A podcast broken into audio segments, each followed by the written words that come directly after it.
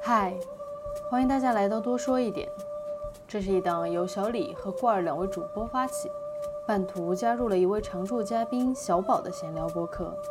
从我们日常看过的书、电影、剧出发，聊聊那些作品里让我们感同身受的和仍需求同存异的部分。我们尽量做到每周一更，希望这个小播客能给你的生活带来一点快乐、一些陪伴和一丢丢的灵感。又是一个工作日的晚上，我们三人齐聚在了一起。嗯，而且刚吃饱，好困啊！嗯，要不然今天就录到这儿吧。感感谢小宝赐予我们好吃的食物。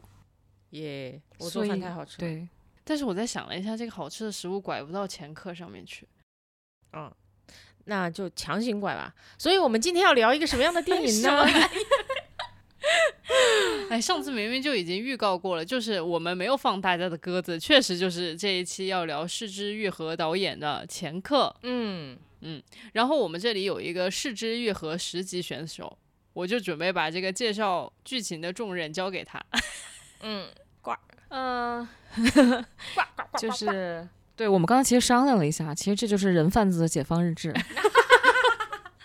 一切都可以解放日志化啊、 对，还是在这儿剧也不叫剧透啊，就还是介绍一下那个剧情。对对对，素英就是我们这个电影的女主角，一个年轻的未婚妈妈。她是一个妓女，嗯呃，性工作者，然后她还杀了她的那个客户客户，对客人，然后客人呢是她肚子里孩子的爸爸。哇，你看嗯这个人物关系很复杂。嗯，我我觉得对，然后这个女孩儿就开始开始那个把这个孩子放到了一个叫什么寄养教会，教会的寄养箱里面。对对对，失之愈合说，他当时有了这个灵感，就是发现日本有这种寄养箱，就是在哦教会和教堂。是然后呢，就是那些妈妈抛弃孩子就把孩子放放进去，然后有的就养在了教堂，有的就被教堂找了买家嗯啊。然后这个里面其中的一个年轻一点的小哥，就是教会的工作人员。然后他也之前被抛弃过，然后他就觉得如果这个孩子养在教会会生长不好，不如给他找一个好的买家。嗯，就跟这个宋康昊演的大哥，然后是洗衣店的吧，嗯两个人一起给这个孩子找买家，然后趁机从里面再赚一笔钱，所以他们叫前对客，就讲了这个东西。呃，我相信来听这个节目的伙伴，大多数应该其实都已经看过《前科》了。就算没看过前客，也应该看过《失之愈合》吧？嗯，但是我没有，其实对，我今天要就是自己自证一下，就是我嗯完全是一个视之愈合的零级选手。嗯我觉得他有非常多的电影，大家一定都看过，然后但是我一部都没有看完过。我我啊不知道海《海街日记》是他的吗？嗯，对吧？《海街日记》是我唯一看过的视之愈合的电影，而且我看了二十分钟就没看完。然后呢，就是你二十分钟之后怎么了？我好像当时就是困了，那很符合《失之愈合》 对，就对是观众的期待。对对对对对，但是我觉得就是那仅仅的二十分钟，也让我对他，就是对释之愈和导演的这个风格留下了非常深刻的印象。嗯，嗯嗯，因为这一次就是呃，我觉得基本上可以理解成这样子，就是那天郭二说他是释之愈合的电影，我就以嗯为是一个日本电影，嗯就后来我们在找资源的时候，发现它是韩韩国国电影。影，我说一度觉得自己找错了，你知道吗？对，就是嗯，这是怎么一回事儿呢？然后发现他们确实又是聊的一个韩国的话题，然后我就在想说，一定是有哪里不对，所以这一次我看这个电影，大家就可以当做是我完全没有做任何的功课，然后对这个导演也没有任何的滤镜，就可以想象小李就是某一天买了一张莫名其妙的电影票，进入了一个莫名其妙的电影院，看了这样的一部电影的感嗯受。一部 OK 莫名其妙的电影，哎， 对，然后就是我当时看完这个电影的时候，我就是我就觉得哇，这个风格绵绵软软的，好神奇。然后用一个风格绵绵软软的方式讲述了一个非常恐怖的社会议题。嗯嗯，然后我脑子里面搜索了一下，就跟我。当时看二十分钟《海街日记》的那种感觉一模一 样，我就说啊，是他是他，是他就是他了，嗯，对，就不知道你们这个看这个电影的这个风格，你们对这个风格有什么感受？嗯，我也是零级选手，所以就是这是我我看完的，真的，嗯因为刚才郭二有一个难以置信的表情，我没有看很多电影啦，所以就看这个的时候，呃，有一种怪怪的感觉。呃一开始看的时候，我觉得还挺好的，但是当我突然意识到他是要讲一个人贩子有关的故事之后，我就再也没法入戏了。嗯，因为就是我的脑海已经被就是人贩子的刻板印象给给格式化了，所以我嗯没有办法接受这片子里面用这种很绵软的方式去讲这个他们的内心活动，然后讲他们是如何最后从善如流的，我就没有办法接受这个故事了。嗯，我我先补充一下，他这个人贩子，他不是打拐的那种拐卖啊， 不专业，不是专业的，不对是专业对人贩子啊。他这个电影确实特别失之愈合，嗯就是很靠细节推动，嗯然后靠氛围，比如说它里面所有的语语系，它都是有有意味的。然后包括女警察，我我记得有一个有一幕很深啊，就印象，那个女警察把手伸出去，在窗户边上摸到了一朵小花。小花，嗯，对我记得她不是把它给抓进来，她是把它展开了，嗯然后才抓进来。就是她通过设计这种小动作，哦，来表达一些人物的内心活动，但是我觉得，我觉得有点水土不服，哎，嗯，就是我很很遗憾，你们第一部看的是这部，嗯，就如果看他其他，比如说日本的那些，或者其实我说看看过《小偷家族》。啊、嗯那你觉得好吗？好的，好的，好的。，对，这个片子跟《小偷家族》是同一时就间不创太作像的，啊、我有点看，有点像看王家卫拍了一部英语的那个片子那种感觉，啊，蓝莓之夜》嘛。嗯，蓝莓之夜，对我《蓝莓之夜》也差点看睡着了，然后我也觉得有些许的水土不服。，嗯，而且《蓝莓之夜》请的演员是我喜欢的演员，但是他在那里面演戏的时候，特别像是一些中学生在演自己的舞台剧。啊，哦，就对是说是说起话来就奇奇怪怪的，虽然我就也听不懂韩语哈，但嗯在这部电影里面确实有一点怪怪的感觉。因为我我看了很多博主分析啊，然后嗯我也自己能感受到，因为韩国的演员他们演技是属于那种非常紧密，动作一个接一个，哎，对，然后都是靠动作来推动情节，嗯这是韩国的电影嘛。然后日本不是，他就一个镜头，那个老嗯太太的肢体语言你自己去品吧，然然嗯后他你就会觉得意味深长，然后他节奏非常慢。你就看《小偷家族》那个老太太走到海边嘛，一切都是要靠她的肢体语言、微表情，然后还有一些别人的反应，对她的看她的眼神，你去理解这场戏。嗯但这边这些演员好像明显不是这个套路的，嗯不是这个体系的。对，而且就是因为这个剧情哈，就就很温很温柔，里面嗯所有人对所有人都很温柔，嗯，我就老有种不太对劲的感觉，因为我觉得他们说是韩语，下一秒就应该打对方的头。对对嗯因为韩语听起来比日语是粘着语，就是听起来会特别的温软，软软，对。然后韩语就是很很暴，也不叫暴烈，嗯，但是会很脆脆一点儿，对对对，而且且情绪特别多，啊，就嗯有嗯点像韩国的那个吃饭，你就能看铺一桌子什么泡菜啊，然后嗯什么就是杂乱无章，嗯，啊嗯很热闹，所有人都叽叽喳喳，但日本就不会出现这种情况，哎，真的耶，嗯所以我就感觉这个片子就感觉像把泡菜加到了日本的那些什么纳豆里面，对，差不多是这种哇，感觉，好恶心， 就一种吃起来不太对头的感觉。啊嗯嗯，我你们这么一说倒是非常的启发我，就是、呃，因为我当时看完这个电影之后，我就觉得很懵，就是我可能跟小宝的感觉很像，就是因为我对这种就是拐卖。人口啊，是这种我脑子里面这种社会议题，它的风格我是有一个很具体的想象的，因为比如说我之前看像《溯源》或者是看这种《寄生虫》，这就是韩国的片子嘛，比较多的。享然受后一体的，对对对，然后还有就是，比如说我非常喜欢的《Spotlight》聚焦，还有就是《芝加哥七君子审判》吧，嗯那个就是索金那一套的，就是我就对那种社会议题有非常明确的想象。然后包括我们之前聊过的那个呃女性参政论者，对那种片子，我就觉得他是讲社会议题，他应该拍成那个样子。但是我真的完全没有想到他是用这种风格来的，所以就是我觉得这个落差太大了。我当时看到是就是女警官出现的时候，那个女警官叫什么名字裴来着？斗 娜，当时我看到裴斗娜作为一个女警官出现的时候，我是后面设想了非常多的打斗的戏，长远对对对，然后还有就是，比如说他，我可能想象他那个车就是要去追宋康昊的那个、呃那个面包车，嗯对结果这一切都没有发生对。然后他们好像相亲相爱的在一起了，我脑子里面就有太多的问号。是，对，我就是想说，我说这个东西怎么发生的？然后我觉得，然后郭二说的那一点可能也启发我了，就是可能他们这种演员的演戏的方式是不适合导演导的这种方式的。就比如说他设计的那些小的桥段，他可能都没有非常好的处理出来，所以说我们也没有很好的去 get 到那种细节的戏要给我们传递的信息。我们我就是就比如说裴斗娜刚刚说的那个把花儿展开那一点，我也觉得很莫名。我就说好吧，我知道你想寓意着什么，然后但是我就觉得也很搞笑。然后还有一一幕我也是印象很深刻，就是他们当时在高铁上，嗯然后那个不停的在过那个呃山洞，嗯然后实际上就是素英就在跟那个宋康昊演的那个呃中年男人就在说呃就在说话嘛，然后中年男人就告诉他就说，其实你要是想的话，孩子我们也可以一起养。嗯然后素英就没听到，就说啊你说什么？然后其实就是因为他轰隆隆的那个声音，然后他没有听到这个。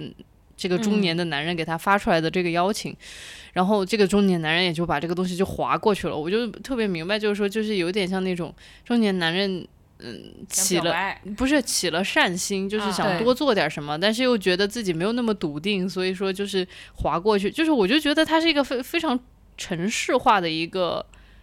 环节设计。嗯嗯、你知道他的意图是什么，但是你又觉得他表演的没有那么丝滑，就是没有那种让那个情节流入你心里面的感觉。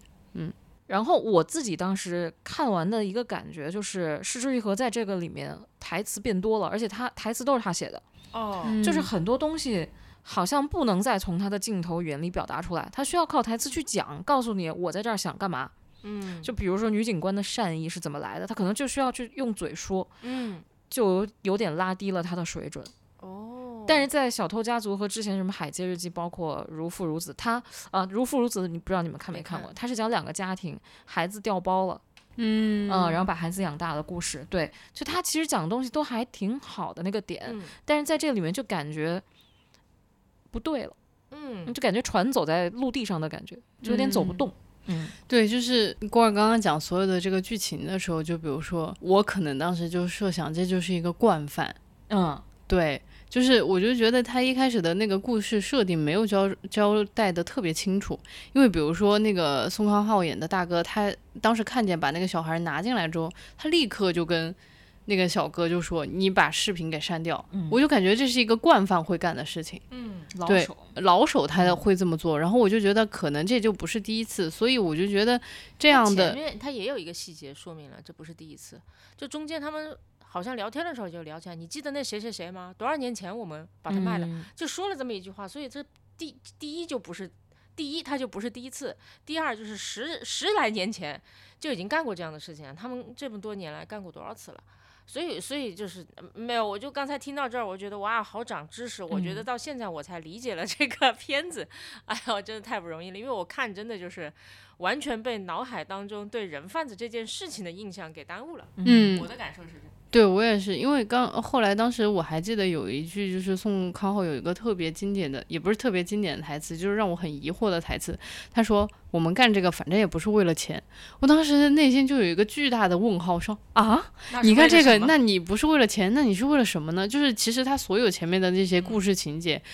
怎么推动的都没有解决我这个疑惑，就直到郭儿跟我们讲说，他其实是顺便赚点嗯钱，对然后他也不是真的就是要以这个为生，因为他其实还经营着洗衣店，嗯可能还干着一些别的这样的工作。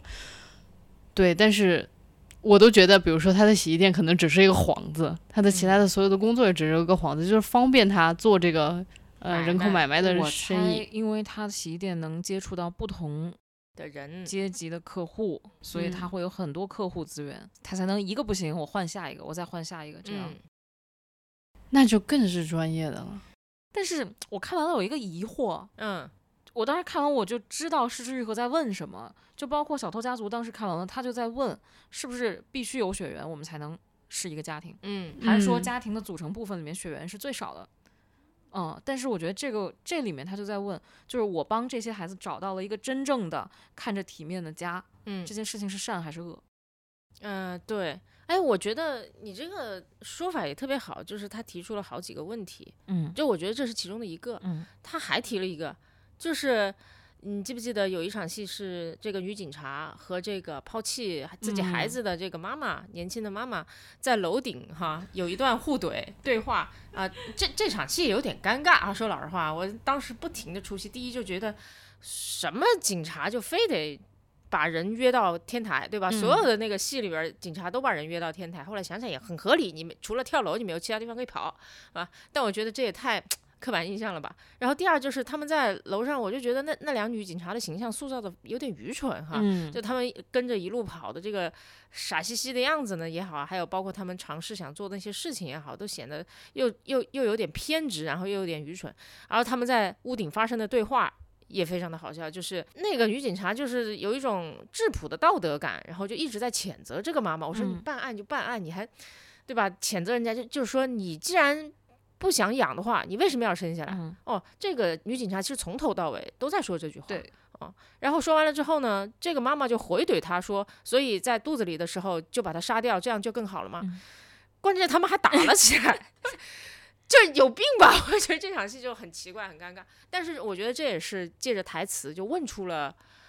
呃，导演嗯心中的一个问题吧，就是哪一种情况或者哪一种做法才是对的，就这样。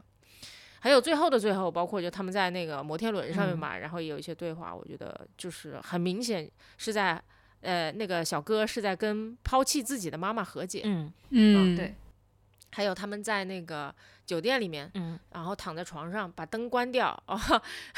就是莫名其妙组成的一家五口，对吧？嗯人贩子、人贩子搭档，然后对嗯抛弃自己小孩的妈妈，然后路上捡了一个孩子， 就 然后躺在那儿关着灯，就说啊、谢谢你，谢谢你出生到这个世界上，嗯哇，都是在跟抛弃和被抛弃和解。对，嗯，我觉得导演也在问说，被抛弃这件事情真的是可以和解的吗？可以原谅的吗？哦，可以忘记的吗？嗯，那我觉得他在一部电影里面问了好多问题，我觉得他一直在问问题，但《小偷家族》就很好，他的问题很聚焦，嗯但我觉得这个他想讲的议题本身就很复杂，里对面包含了很多子问题，对，就比如说，那这种杀人犯或者妓女的孩子要不要出生？嗯嗯我作为那个保育乡里的孩子，我我配不配出生？我有没有资格有生命？嗯，然就后或者是他自己想不想愿不愿意？对他如果他有意识和知情的话，对，而且包括那个踢足球那个小孩儿，就是他们在一个福利院吧，嗯嗯，然后之前那个人贩子组合里面那年轻的、嗯嗯啊，然后他也是那个福利院长大的，然后他是那个里面的孩子王，然后回来以后就跟回家一样，大家管他大哥。然后一个叫海进，说是向着海出发的一个小男孩，嗯，特别喜欢他，大概七岁了。然后海进一直想找领养，然后他们就说过了六岁基本没可能了，他没有价值了。他们其实是这么去定义这个孩子的。但我觉得这个孩子是电影里面我最喜欢的一笔，就是他们在摩天轮上，就是宋康昊那个角色，不是嗯跟那个那个小男孩恐高，他把他抱在怀里，嗯对，说我带你再去一次洗车行，但是他其实被自己亲生女儿抛弃了。对嗯他也是被抛弃的，，对，然后他跟这个小男孩又相依为命，就让我觉得还挺挺温温暖的的，，互相对治愈的吧。对， 其实这是个公路片，嗯不是，我是觉得就是说这个，嗯，他要处理的议题太多了，对对，然后就是比如说，我就觉得就是一个就是被抛弃的生命如何治愈自己这一个议题，其实就够在一个电影里面去展太开了大了，嗯嗯，对，然后就是他就是，而且就是不同的在里面参与的人，就是这个团伙每一个人他都是在要治愈自己，但是我觉得电影没有那么多的篇幅去给每一个人的个性、每一个人的经历和他被治愈的那一个点去做展开，所以当时我就看着就觉得云里雾里的，就感觉一个团伙里面没轻没重，每一个人都在寻找自己那个解药，嗯然后但是。就让观众没一个看明白那个解药到底是哪一刻出来的，对，而且作为一个中国的观众，我们但凡看到人贩子这个议题， 我们也会努力去寻找自己的解药，你知道吗？因为这个议题就是，尤其今年啊、啊，年初以来这件事情哈、就是跟跟很多社会新闻一起，有在我们心中埋下了很多困惑的种子， 所以就是看到这个东西，哎，就等于说是我觉得导演是在跟我们自己跟跟跟观众抢夺注意力吧，在抢夺对那个嗯问题的定义权。我觉得至少在我这儿他没有抢赢， 你知道吗？因为我现在看到我脑子里面就想到社会新闻里面那些穷凶极恶的那些照 片，你懂吗？就是我没有办法把这样的穷凶极恶的事情跟一个治愈自己的被人贩遗子弃，对，自治愈自己被遗弃这件事情联系在一起。嗯对，说白了就是我看的时候，我有一半儿的时间都在想，我为什么要关心人贩子 是是如何的内心世界的？我真的就是无法进入。我唯一能说服自己的就是，他如果到街上抢了一 个孩子，然后卖了，这对个对片子就是个彻头彻尾垃圾。对对对，但是是别人不要了，他拿回来。啊，然嗯后说我给找一个好人家，感觉像是在做善事。是的，是的，对其实我觉得本质上这个故事的构成是很好的，嗯也很合理，只不过就是客观客观原因嘛。对当然我知道它没有在我们这边上映哈，嗯，然后然后但但我们就看到了嘛，看到了的话就是这是一个普通中国观众的 内心的斗争吧。 对，对，然后其实刚刚我们都已经说到了嘛，就是啊，好像这个团伙里面大家一开始都各有各怀鬼胎，嗯嗯也不叫各怀鬼胎，大家都是想要把这个孩子卖出去，然后从中赚一笔钱嘛。然后到后面后面就好像发现大家就像要组成一个家庭，然后大家要在一起养这个就是杀呃杀人犯的小孩儿，他的爸爸可能就是一个黑社会的人，就是我不知道这样的转变是怎么发生的。我相信他这个改变肯定是一个渐进式的改变，就是每一个人都在里面松动了一点点，每一个人都松动了一点点。就比如说这个团伙里面比较年轻的嗯小小哥哥，嗯对他可能就是在这个过程当中慢慢的爱上了 素英，嗯就是很明显嘛。嗯，对，我觉得他可能就是因为爱上一个人，所以我就觉得那，所以我就想要抚养他的小孩。嗯，那其他人呢？你们觉得其他人是怎么就好像都改变了，都要养这个小孩，都要为着素英去完成他的愿望？我我觉得这就是公路片的这个写法，嗯对，写法，因为嗯公路片就是大家一起旅行的时候，就是会发生很多莫名的事情，然后感情会发生一些神奇的变化。嗯，我自己也找不着什么原因啊，我只能你这这么真说的服是一自个己很笼统的说法。让我们 来听听郭二的解读。没有，我觉得是从孤儿院开始吧。海进的一出场，我觉得一切都变了。哦，就那小男孩儿，那个小男孩儿，他们他说他要跟着他们一块儿走，嗯，然后后说去开洗衣店，然后他们就没带他。结果后来等车都开到路上了，发现后面有动静，们这个小男孩说我我要我要拉屎，他就突然下车，大家 对才发现这个孩子对在，车然后上一切就变了。我觉得就是这个小孩的存在吧，硬让每一个人在他身上都看到了自己想要的东西。哎，很有道理。那是什么东西呢？就宋康昊演那个角色，就是看到了，因为他很久孩没子有见过嗯孩子了，嗯，他其实要的是跟家庭的一种温度，嗯啊，然后但他是一个失败的人，他在海静身上找到了一种亲情感。嗯，然后我觉得那个年轻的那个男生，他其实看到了自己小的时候，是的，他小时候就被抛弃了，然后他他又看到了小时候重来，所以他一直带给他快乐，嗯，嗯，希望他童年不要那么悲惨。哦嗯，然后我觉得那个素英呢？呃素素英英看到什么呢？就是未来孩子的命运啊，就是如果你哦割到福利院，或者说遗弃给了教会，这个孩子就会这样无父无母，然后一直在怀疑自己生命的价值。哦，好有道理哦。所以我觉得嗯这个小男孩是这个是整个电影的点题。哦，点睛之笔。嗯，哦，你这么说真的解释了一切啊，几 乎。对耶，但尤我当其时是你这么说，我又想起那个情节，就是哎呀，真的，其实里面有很多很精彩的小瞬间，但由于它整个片子就好像放水稀释了一百倍一样的那种嗯感觉，以至于就是没有给人留下非常深刻的印象。你这么一说，我才想起来，他们去洗车嘛，嗯，洗车的时候，那小男孩很调皮，就是那种自动洗车的过程，嗯你所有窗户得把它关得死死的，然后走那个自动的通道，周围的一些水啊、抹布啊，然后从那车上划过。小男孩非得把那个车窗打开一条缝，嗯啊，把里面的搞得一塌糊对涂，车里面。但是所有人在玩完了之后都开怀大笑，嗯，因为在那之前所有人都特别紧张，对毕竟是个人贩子之家呀 对， 对， 对吧？而且每个人就是又很紧张，又很提防着嗯彼此，然后同时心各怀鬼胎的，并且还有很多的自己也有很多的谴责和道德压力在。那被小男孩这么搞过一下之后，这是灵魂的洗礼呀、这不是洗车呀！确实，因为小男孩不知道他们在干啥，可能也知道，但是又不是那么知道。嗯他知道那个事情，不知道那个意义。，对，所以他就在一直在搞笑、搞怪、玩耍，把自己玩得很开心。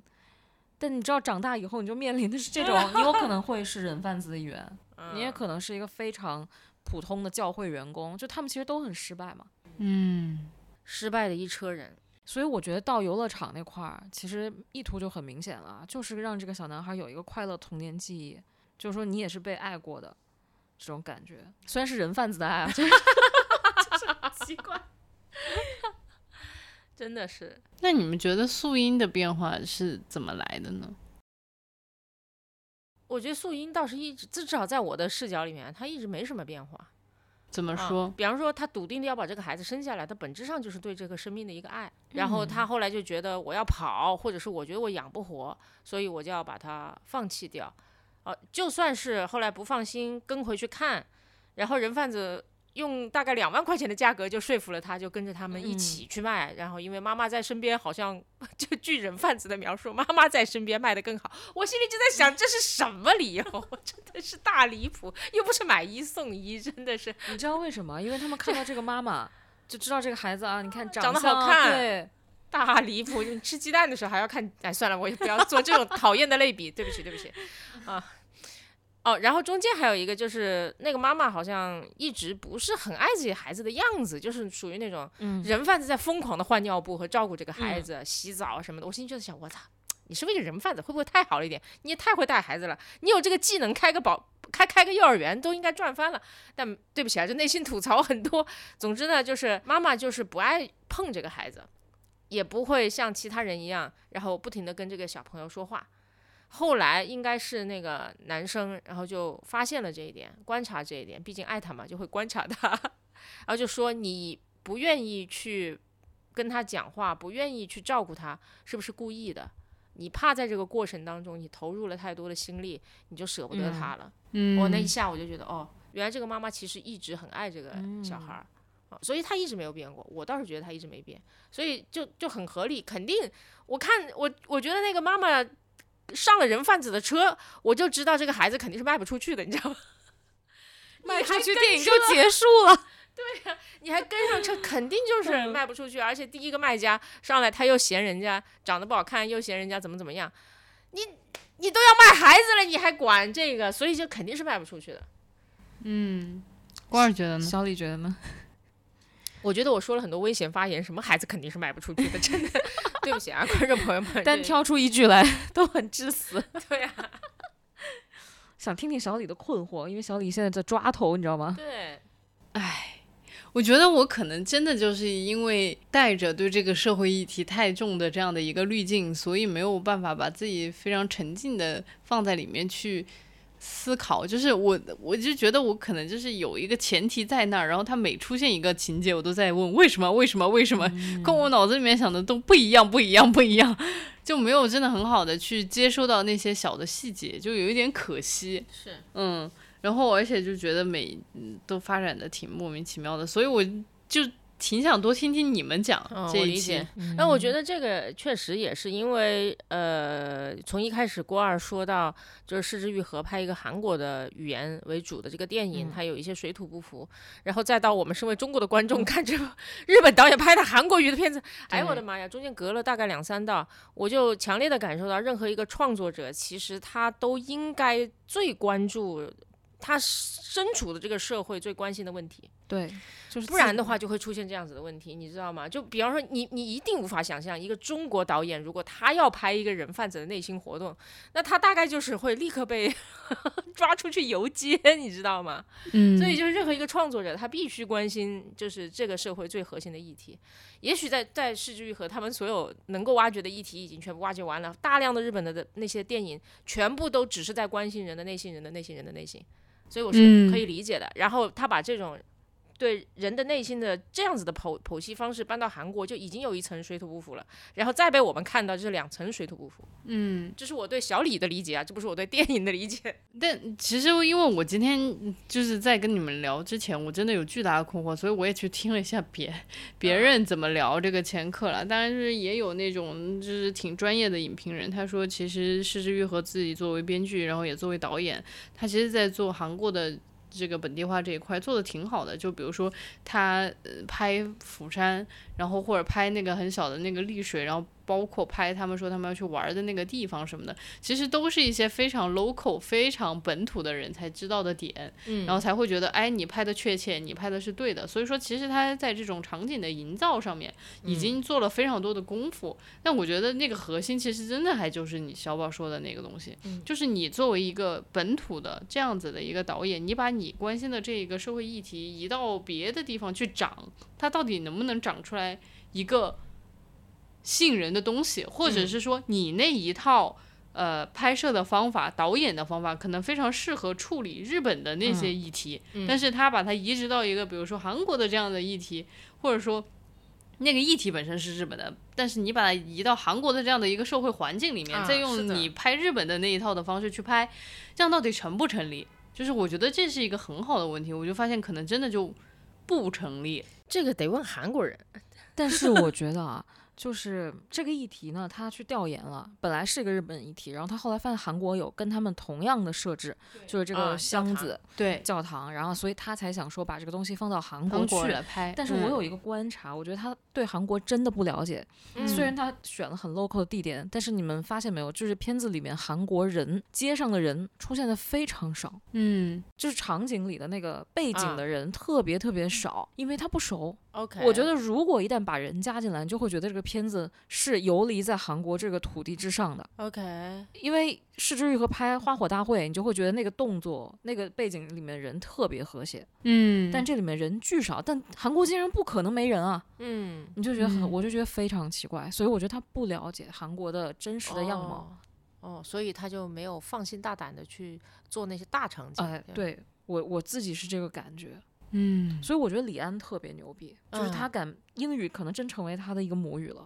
嗯，哦就他能拍属于母语之外的另一种语言，能拍的那么好，他理解了语言里面的精髓。但我觉得石之愈合肯定不懂韩语，嗯，哇！你们这么一说，我本来今天真的觉得这电影就是咱们聊，就是剧情聊聊完就没得聊了。然后，但是你们荐了是吗？不是，但是不是，但你们就是这么聊这个话题，我就觉得很有意思。都是郭二启发，我也对是对很对懵对逼，对，我我觉得跟小不李的观感是一样的，就是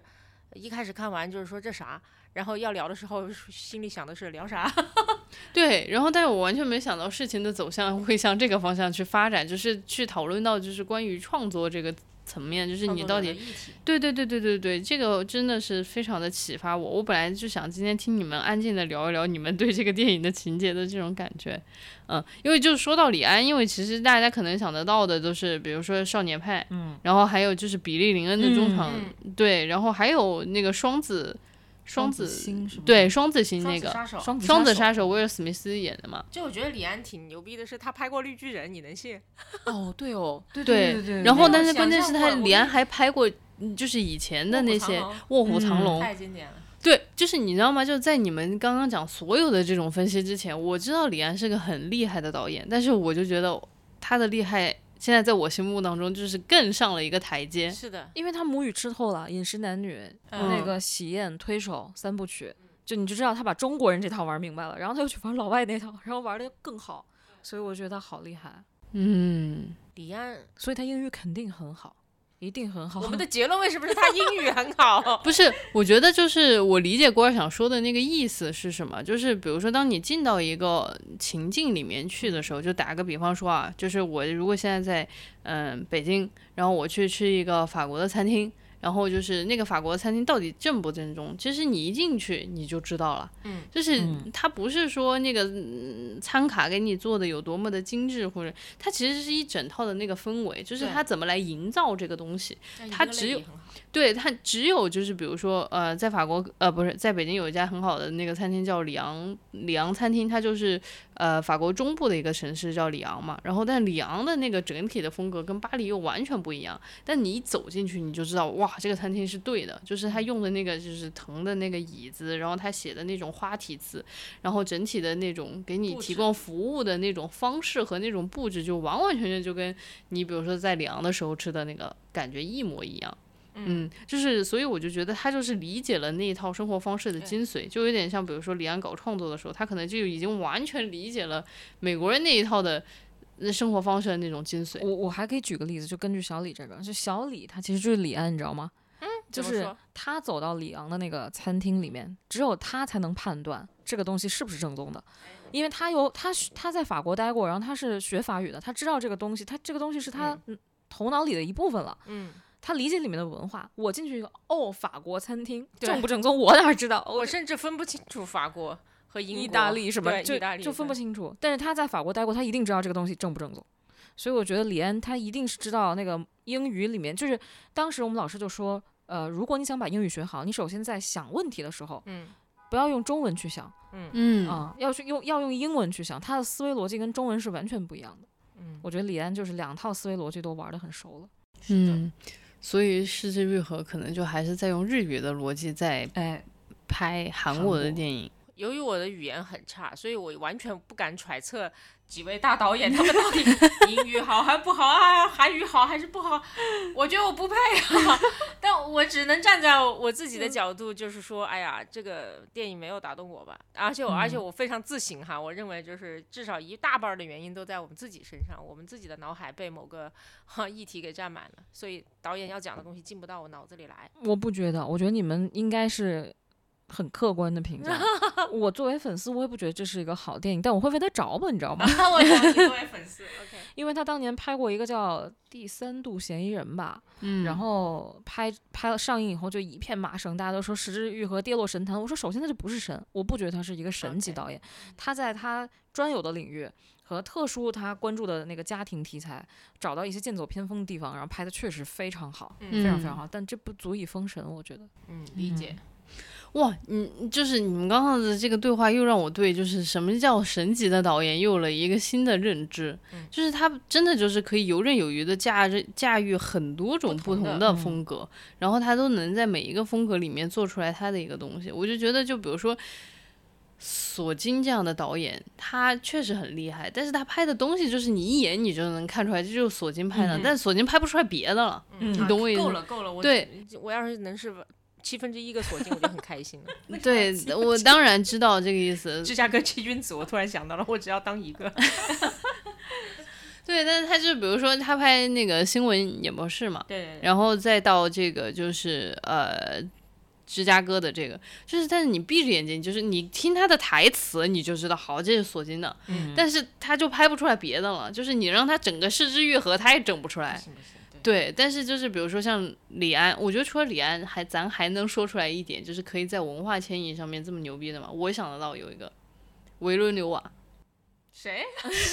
他出的导演，他那个都不是文化迁移了，对啊，简直异次元迁移。我我跟你讲，，哦对啊，他但真是的他真的就是拍了好多，他以前是拍那种毒枭的片子，对然后再到拍降临，嗯然后再到拍沙丘，就是他的那个驾驭的能力，我就说哇，就是但我不得不说，沙丘确实很像降临，降降临临在了沙堆 上，就对是，但是他就是他整个的驾驭的场景又更大了，嗯是故事又更加的宏大了嘛。嗯，你们还想得到有什么其他导演是那种可以跨文化的驾驭很厉害的？我不懂啊。我感觉大家风格都挺明显的，而且你总体感觉，比如《西部世界嗯》和《星际穿越》，虽然完全不是一个东西，但你知道它肯定是诺兰拍，你能看出来。关于素英，我有一个想补充的点，嗯因为刚刚小宝说的，我跟我想的完全是反的。啊，我觉得她怀孕的时候稀里糊涂的就把这个孩子生下来，是因为她不懂，或者说她有一个天然的道德枷锁，就是其实是导演的道德枷锁吧？是不是？她觉得堕胎这个事情有点微妙。哎，嗯他就把它加在素英身上，但其实这个人物逻辑就稍微有一点点奇怪。嗯，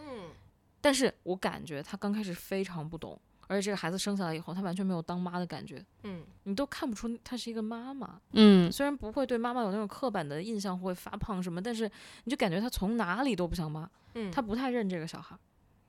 然后直到后面，我觉得慢慢慢慢开始有人说她孩子没有长眉毛，很丑。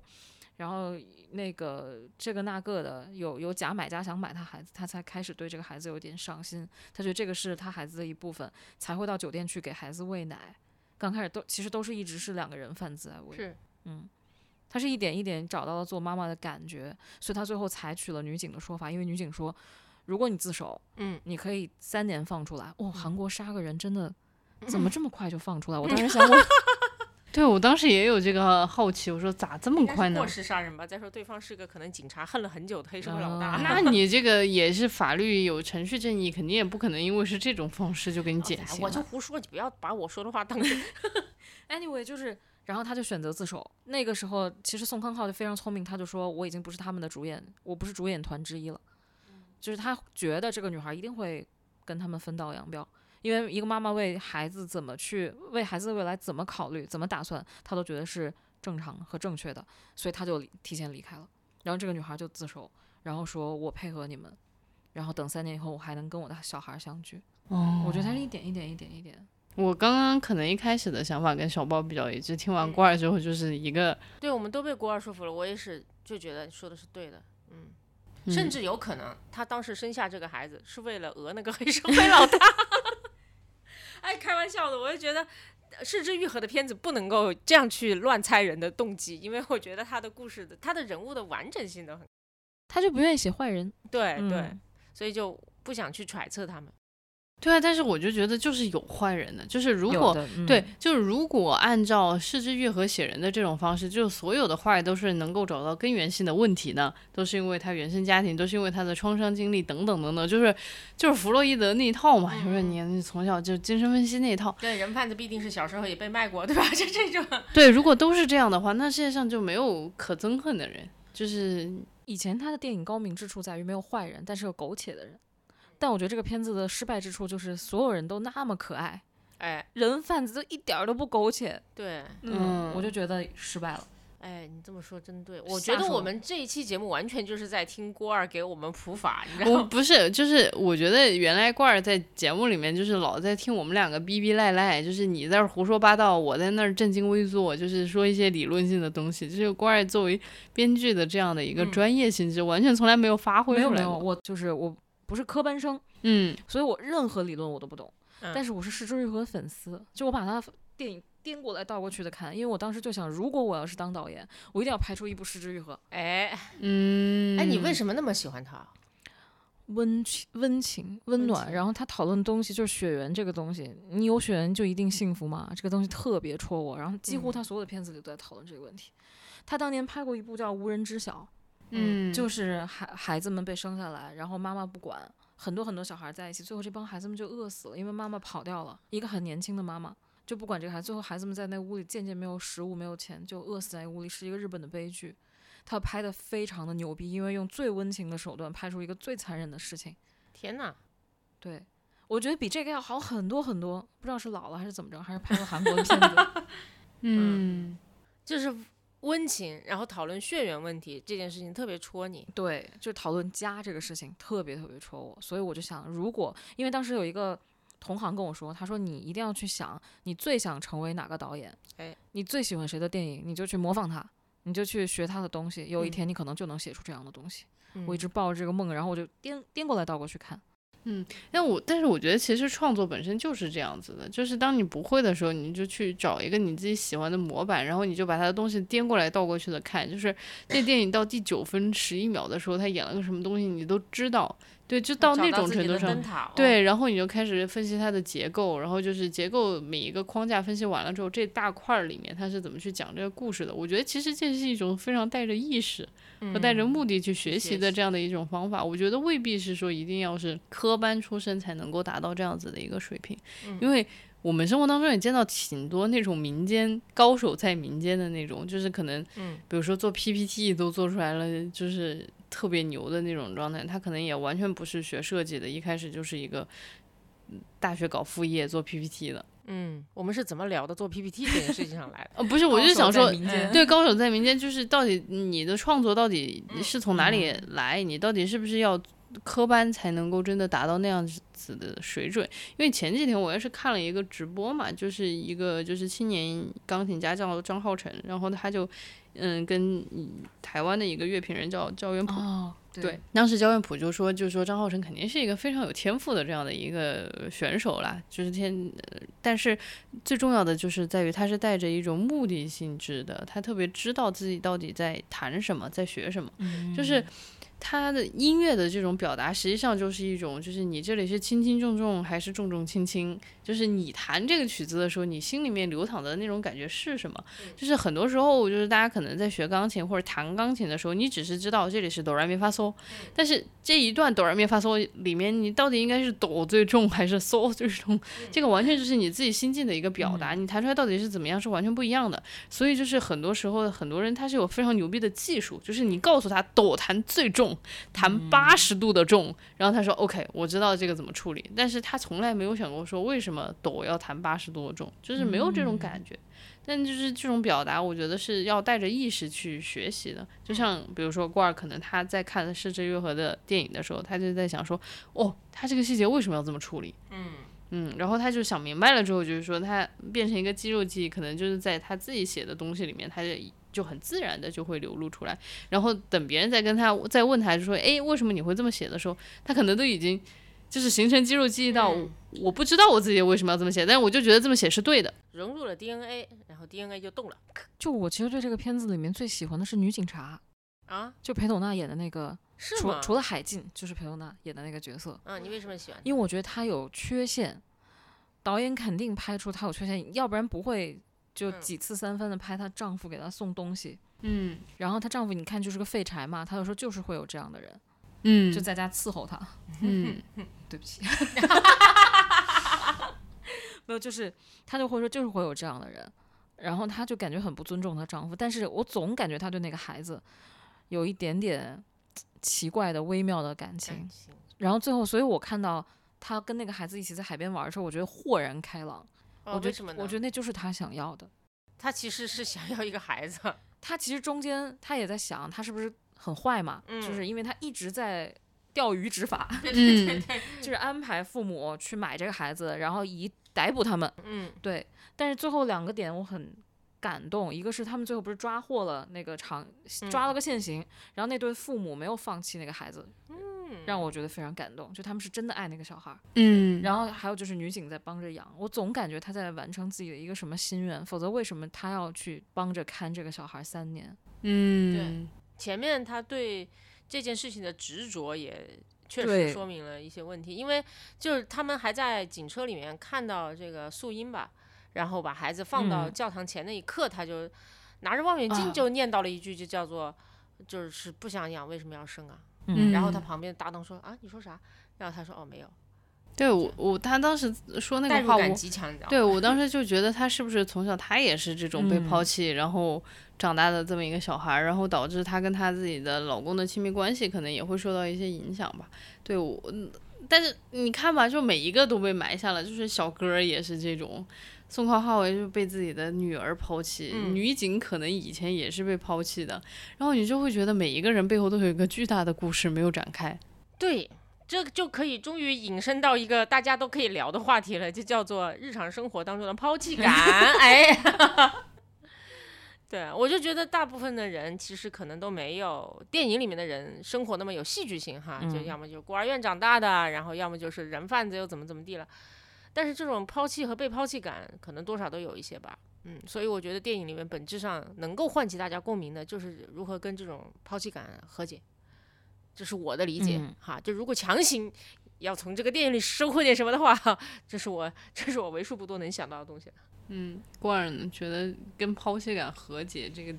题，我觉得其实很大耶。是挺难的，我其实特别好奇，还就婴儿的抛弃感是从哪里来的？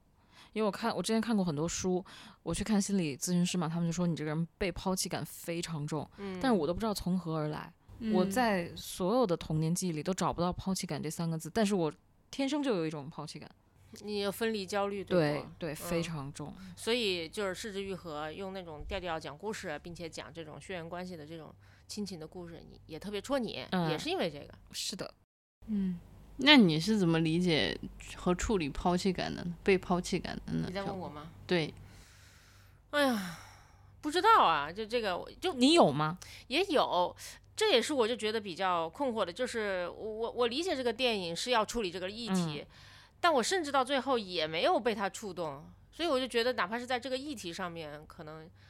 也没有从这个电影里面收获到很多治愈吧。但是你你有收获到一些治愈吗？既然你在你的那个很重要的人生议题是抛弃和被抛弃，我没有在这个议题上得到治愈，但嗯这个影片给了我一个整体的治愈感，因为最后是个大团圆嘛。 OK，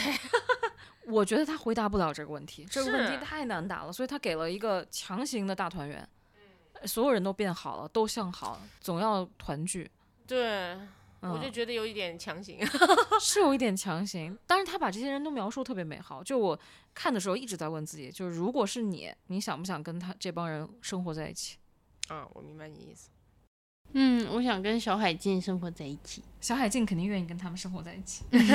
那你就不得已跟一群这样子的人贩子生活在一起了。那你说说，就是你刚刚说的日常生活当中的被抛弃感呗？你说这是一个全民都可以聊的话题，你先聊带头聊一聊。是，嗯，哎呦，不知道从何聊起。我觉得郭二刚才说的很有趣，就是他明明没有经历过这样子的小时候吧，没有经历过这样的过程，但却依然有这样子的感觉。我仔细想来呢，严格意义上来说，我也没有，爸妈都很爱我，对吧？但我也有这种感觉，就就怎么说？比方说哈，我爸妈是双职工，工作嗯特别忙。我在大概三四岁的时候，就有些时候吧，是需要一个人在家待着的，因嗯为幼儿园其实也要放寒暑假嘛，然后他们又要补课啊什么的。我记得有一个场景，就是我为了等他们下班儿，我就把自己家的家门儿敞开着，然后拿个凳子顶着，因为嗯没有钥匙，嗯但我又不想回不去，嗯然后自己再跑到外面去，跑到院子门口，然后拿个凳子坐在院子门口等爸妈回来，因为那里可以看到所有人来人往。然后直到邻居路过，然后发现我家 大开，就是这怎么了？真的是以为进贼了，反正就后来爸妈就把我训了一顿。我就觉得我好像是一直在等他们回家那种感觉，特别的不好受哦。然后我小时候又是特别害怕一个人待着的那种小孩儿，呃，长期睡觉要捂眼睛和捂耳朵，而由于手很小，你根本不能同时捂眼睛和 又堵耳朵，所以我就用毛巾盖上自己的嗯 盖上自己的脸，然后再用手堵住自己的耳朵，用这种见鬼的方式睡觉。我爸妈又见到我就觉得你干什么呀？开什么国际玩笑？不搞自己搞成这个样子。总之就是干了很多荒谬的事情。嗯啊，就要么就只是为了排遣这种孤独的感觉，然后要么就是为了早一点见到爸妈，就搞这些鬼鬼祟祟的东西。嗯，我觉得可能是不是小时候大家都需要非常多的陪伴和爱，只要你那个陪伴和爱不足够，它就会变成一个长大的被抛弃的感觉。嗯，是小朋友吧？小朋友可能都是这样吧。我从小就是在幼儿园，我妈说我非常离谱，就是她家长不是在外面排队接小孩嘛，嗯，如果我姥爷没有排在第一个，我就会疯狂满地打滚儿，边滚边哭，说我们家人不要我了。 大概三岁吧， 然后我妈就说非常离谱，不知道我这些话都是从哪儿来的。然后可能回家就会问我妈说，明天你们会不会第一个接我？是不是不要我了？ 就这 种。哦啊，对你这样一说，我又想起来幼儿园，你是日托对不对？每嗯天接回对家。我上过一段时间全托，托，一周那个时候还还不是双休，你知道嗯吗？我一知周要道上 六天班儿，所以我就在幼儿园待六天，我要快死在幼儿园了。我的感觉就是，而且我是为一个小朋友，大概两三呃三四岁，我就开始失眠，你能信吗？就是哇哦小朋友就是晚上睡觉，幼儿园睡觉九点嘛，我就记忆非常清晰，瞪着个大眼睛，然后看那个钟啊，也不是大眼睛，小时候也是小眼睛，然后 瞪着个眼睛，然后看那个钟，然后一直走到十二点就没睡着啊，想爸妈哭泣。我天哪，真的作为一个小朋友也太惨了。但我觉得本质上也不是什么大事儿哈，每个人小时候可能都这些，但这些就是他们的心理阴影。 我觉得小李呢？小李有吗？小李看上去没有，据我的观察，小李这种人啊，就跟咱们这种有分离焦虑的人不一样，他分离一点都不焦 虑，真的很厉害哦。对 啊，这是一个吐槽。对，但但是你们这么说的时候呢，我还是能想起来一些，就是一个人的时候，就是我爸妈，我小的时候他们实在是太忙了，就忙到永远我都是最后一个。在幼儿园里面被接走的，所以我刚刚听到块儿说，姥爷不是第一个来接他，就问是不是不要他了。我觉得哇，这也太离谱了，因为我永远都是最后一个，就是人潮人海中一定没有我爸爸。哎，但是你你你感受不会很差吗？所以你们刚刚描述的时候，我后来就嗯就想得到一个情节，就是小的时候你们可能会坐那种摇呃转转椅，嗯，对吧？就是很多人都可以坐在那个椅子上面，嗯然后就有一个小孩在中间，就是抡那个中间的盘嗯子，然后你们就感觉自己要飞去外太空了。我就印象很深刻，就是有一天真的很晚了，我就一个人坐在那儿转圈一个人在转圈，哇哦然后结果还有就是门卫大就是大眼，大门卫大应该是大爷还是一个大姐吧，我忘了。对，就是就等着， 就是就陪着我，啊，嗯、哦大概就已经等到晚上八九点钟了，很夸张哎，就是幼儿园哦的小孩等到八九点钟等爸爸妈妈来，但那个时候就是也没有手机吧，可能就只有那个当 B 然没有 BP 机，对嗯，然后就是我就在那儿等着，我也不敢去哪儿，我也不知道，但是我好像有一个很确实的相信，就是我相信我爸妈一定会来的，嗯，这种感觉很难得。据说你要能形成这种爸妈一定会来的这种感觉，应该是在更小的时候得到过非常多的关注和对爱啊、我我跟小李有一个很相像的故事，跟这个转移有关。为什么记忆这么这么深？但你的感受肯定不一样。当时有很多小朋友在转转椅，嗯然后那天我爸妈第一个到，嗯，然后那个转椅就没有停，我从转椅上飞扑了下去，然后这个眼睛这块就摔了一个疤。当时我妈说跑过来看我，一抬头还冲他们乐呢，然后满脸都是血，把他们吓坏了。就是这么焦虑，啊，就是这么焦虑，啊就是这么焦虑，就从转椅上飞下去了，你知道吗？哦，人和人还真的蛮不一样的。那所以你们到长大了之后，这个焦虑感还在日常当中会不断的控制你们吗？ 会，我只能说会。嗯，我就是有分离焦虑的人。比如说呢？嗯，有空就给伴侣发信息。嗯，嗯，对我呢，就是还是比较克制，我不太喜欢查别人岗。嗯啊，但是我就会疯狂把自己的岗暴露给 对方。我在这儿，我在这儿，我在这儿，我在这儿， 就这种，我在干嘛？我在干嘛？我在干嘛？啊那你好歹也跟我说说你在干嘛嘛，对不对？ 就会变成这种状态吧。我的状态非常有趣，就是如果老张一直给我发微信报告他还活着，对吧？嗯我一直发微信肯定还活着嘛，对，我就可以不 理他。嗯，嗯你就可以不理他对，只要你看到他就是反正还活着就对好。但如果他不发，哦，我就你就开始猛发，不对发啊，嗯对。哦，好所以吧，大家就真的就是这种分离焦虑很难很想一难想治愈，这两个人的伴侣太惨了。 对我，我刚刚就听你们讲完之后，我就啊，应该就很嗯焦虑，是不是？对，就是我就觉得有事儿大家互相聊，你说插出去，插出去，好火烤冷一下，漠呀！ 对，也不知道哪种状态才是更好的。所以，所以我觉得哈，就是这这也蛮特别的啊。过过二是是之愈合粉，这个不管。所以我我看完这个电影，我的感受就是，就这种被抛弃的感觉，哪有这么容易被治愈好？呃，对对对对对，我也有这个感觉。对，这哪有这么容易？然后你们一起旅趟行，我知道海静很可爱，然后你突然就，我们身边也有可爱的孩子呀，对吧？ 不曾被这些可爱的孩子们治愈过一秒，好吗？我觉得他给了一个建议，嗯，你看他是五个人，四家对吗？哎，真的是如果我们选择四家人生活 在一起，是不是就会被质疑？会吵死你自己，好吧？总之，这就是一个嗯、呃我写给所有人的，可能不痛不痒的信吧，我觉得。嗯，你们聊完了之后，我 我是觉得好像这对内容创作者是一个很好的警醒。嗯，你为什么就这种议题也能够上升到工作上面去？不是不是不是，我就是简单的，因为我觉得今天听到的最最启发我的就是关于这个，就是嗯你到底用什么语言在创作，你的这个创作到底是不是放在一个对的时机和对的地点在表达。然后其实我就发现，如果当你这一切都不对的时候，嗯你又同时想处理很多线的这样的议题的时候，你的电影就会变得很奇怪。 确实是，就理嗯论上他谈这种分离焦虑，或者是应应该说是谈这种呃被抛弃感的治愈吧，是一种全球通用的语言。是的，嗯，但反正我还是没 get 到。对，就是因为他把太多东西揉在一起了，我觉得这好像是一个大忌。我觉得主要他选命题太难了， 嗯不，应该选这么一个复杂的母题。它下面所有的子题你都回答不上来，你怎么去哎回答真这的个母题？而且他没有挑中一个子题去深挖。对对对对对，我也觉得是这个问题。我觉得今天这个真的是一个聊天儿，就是聊到让我觉得本来这个没啥可聊的，然后就反倒是给了我很多启发。嗯，当然就是我觉得这个东西未必是大家听众喜欢听的，但是我反正我自己觉得收获挺大的。是的，听郭二说了很多跟失之愈合有关的常识普及。当时石之玉和来北京， 还有广濑丝丝他们一块儿为那个嗯第三、第三重嫌疑人还是第三度嫌疑人，然后做宣传。嗯，我专门管人要了票，求跪求说啊，老对吧？就是兄弟姐妹，快给我一张，赐我一张票。然后我后来真的要到了票，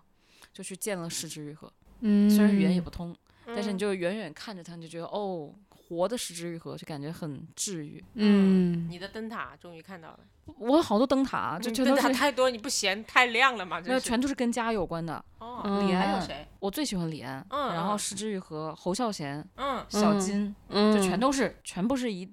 一框一个框里面的，然后大家互相影响、互相学习这样的这一类导演，嗯。我喜欢温情脉脉的。嗯，哎，如果如果你要写一个剧或者电影的话，也会是这样的题材吗？哇，不会的，我哎 那天没有我，我也在斟酌。我当嗯时想写小说，写写我们家嘛，鸡嗯飞狗跳的。嗯但是我我那天就在想，结局会不会给一个特别温情的？我不知道，因为现实生活，啊尤其你在当下这个社会，到嗯三十多岁，我不太相信有特别温情的大团圆结局。你知道这个嗯大团圆的尾巴，可能还遗留着很多现实问题。嗯，完全小李就是完全一个没想到这一期，就是我沉浸在我自己听众的这样的一个角色当中，听罐儿分享了非常多，然后我也有很多的思考，我就在想，朋友们，现在小李摁住自己的太阳穴，对，就是在 发功，对，然后就是因为刚刚罐儿已经讲了好多他喜欢的导演，我就觉得就要不然咱就从你喜欢的导演的电影里面挑一部，咱下次再聊吧，我们都再多做一点功课，我觉得其实可以从李安开始，我非常希望聊李安的三部曲，可以啊。啊，可以啊，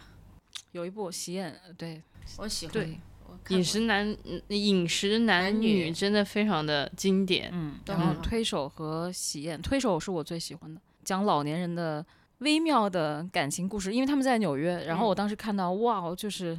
纽约是几十年都没变， 就这种感觉非常嗯亲切。嗯，然后我觉得老年人的生活应该被关注到，嗯我我一直也有这个感受，嗯哦就是我也是在推动我们的就是编辑们多写一点，就是关于老去，关于如何好好的老去这件事情。但我觉得发现好像在中国这个文化里面，大家不愿意谈论这完件事球了，情。我的分离焦虑还没有好，马上就要有年龄焦 虑了，我好多焦虑啊，嗯，那真的是债多不不怕是吧？对， 对人这辈子就这样吧。行，那我们下一期就聊李安的三部曲。耶，嗯，好的，就是祝大家有一个愉快的周末。但可能你听我们这期节目的时候，周末已经过了很久了。你这个诅咒是怎么回事？你就相当于跟朋友们说，听节目的时候别忘了明天还要上班啊！你这讨厌吗？这不是。好吧，那我们这一期就先这样吧，同志们，拜拜，拜拜，哎拜拜拜拜。 Never feel too good in crowd with folks around when they're playing the anthem